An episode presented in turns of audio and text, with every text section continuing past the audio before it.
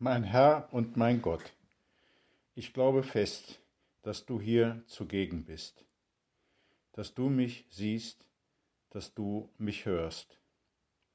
Ich bete dich in tiefer Ehrfurcht an. Ich bitte dich um Verzeihung für meine Sünden und um die Gnade, diese Zeit des Gebetes so zu halten, dass sie mir Frucht bringt.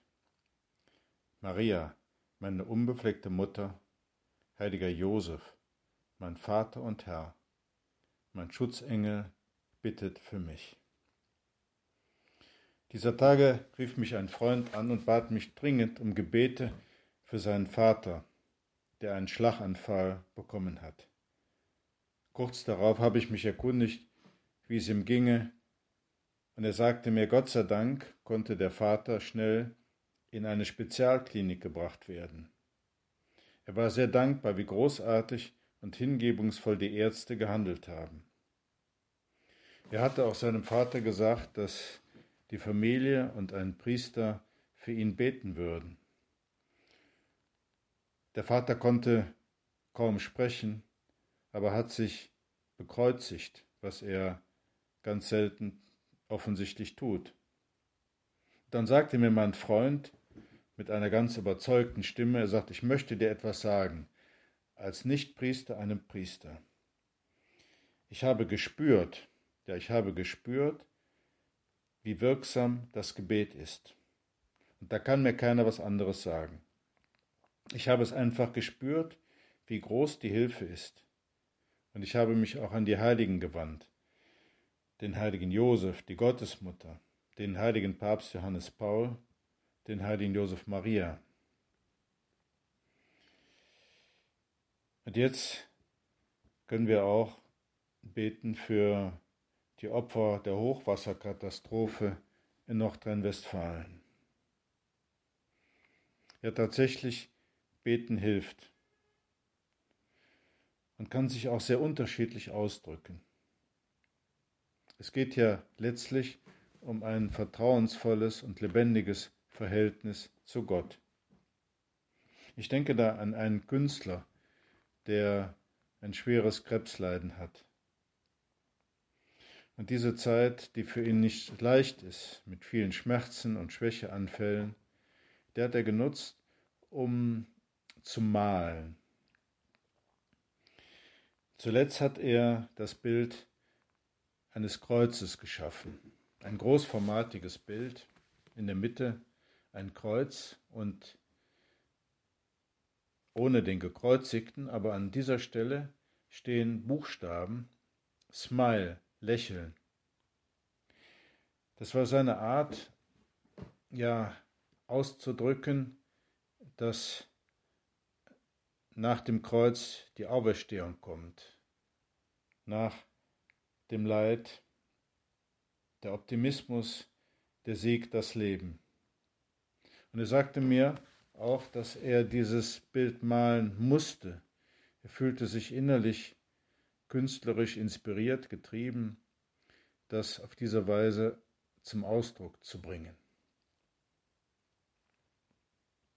Ist das Gebet? Malen als Gebet? Ich denke schon.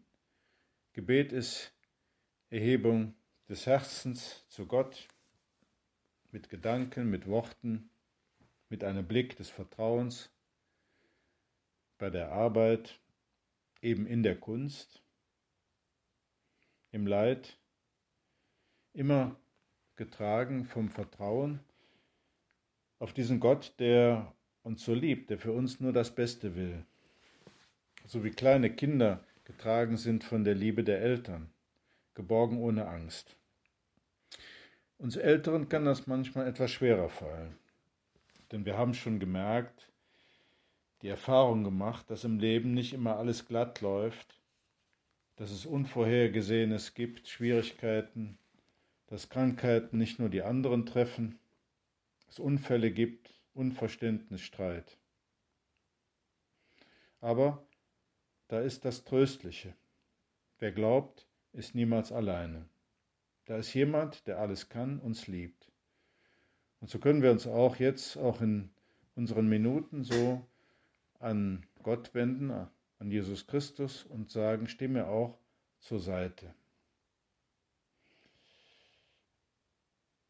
Manchmal suchen wir Menschen Gott, vielleicht nicht oder nur sehr halbherzig, aber er kommt uns immer entgegen, auch wenn wir gar nicht damit rechnen.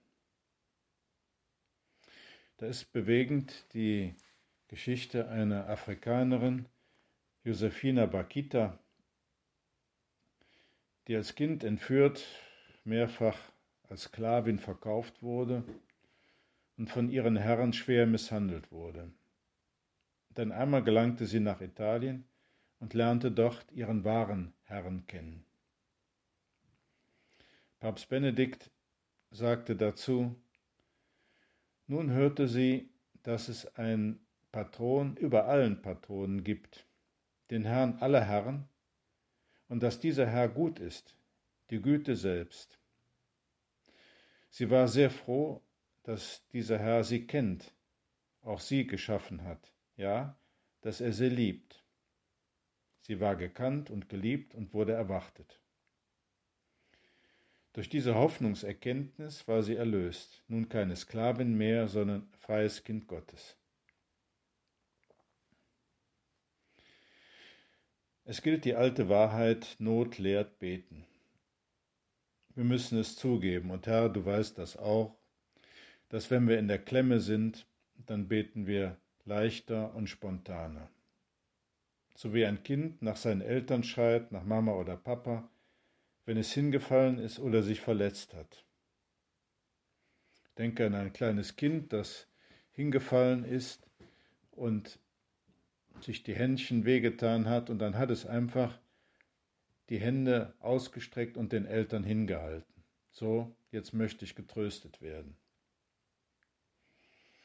Wir können dem Herrn sagen, Herr, du weißt das, du kennst das und du hast dafür Verständnis, du weißt, wie wir Menschen sind. Und natürlich freust du dich auch, wenn wir uns bei dir melden,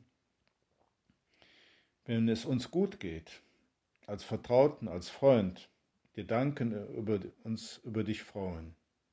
So wir und wir uns selber auch freuen, nicht nur wenn ein Freund uns bei sich bei uns meldet, wenn er ein Problem hat, sondern eben einfach mal so und uns anruft, sich nach uns erkundigt und so weiter.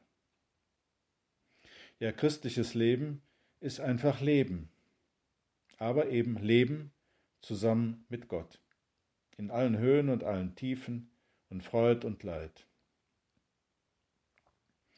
Eine Großmutter war überrascht, als ihre kleine Enkelin eine Woche nach ihrer Erstkommunion wieder mit ihr in der Kirche war und die Kleine nach der Kommunion kicherte. Sie fragte die Kleine, was ist denn jetzt los? Sie antwortete, ich habe Jesus einen Witz erzählt.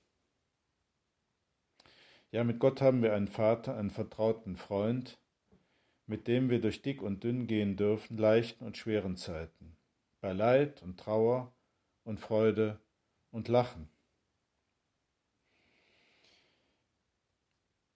Eben alles, was wir auf dem Herzen haben, was uns beschäftigt.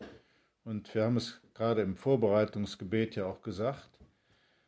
Mein Herr und mein Gott, ich glaube fest, dass du hier zugegen bist, dass du mich siehst, dass du mich hörst. Was für ein Wunder, dass bei den sieben Milliarden Menschen, Herr, du immer noch Zeit hast und ein Ohr hast, eben für mich.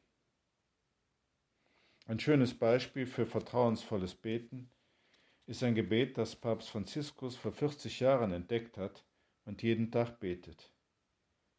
Jetzt ganz besonders in diesem Jahr, dass er für die ganze Kirche dem heiligen Josef gewidmet hat. Heiliger Josef, glorreicher Patriarch, der das Unmögliche möglich machen kannst, Komm mir in meiner Not und Bedrängnis zur Hilfe. Gewähre in den ernsten und schweren Anliegen, die ich dir anvertraue, deinen Schutz, so dass alles ein glückliches Ende nimmt. Mein geliebter Vater, ich setze mein ganzes Vertrauen in dich. Niemand soll sagen können, er habe dich vergeblich angerufen. Und da du bei Jesus und Maria alles erwirken kannst, lass mich erfahren, dass deine Güte ebenso groß ist wie deine Macht. Ich danke dir, mein Gott, für die guten Vorsätze, Regungen und Eingebungen, die du mir in dieser Betrachtung geschenkt hast. Ich bitte dich um deine Hilfe, sie zu verwirklichen. Maria, meine unbefleckte Mutter, heiliger Josef, mein Vater und Herr, mein Schutzengel, bittet für mich.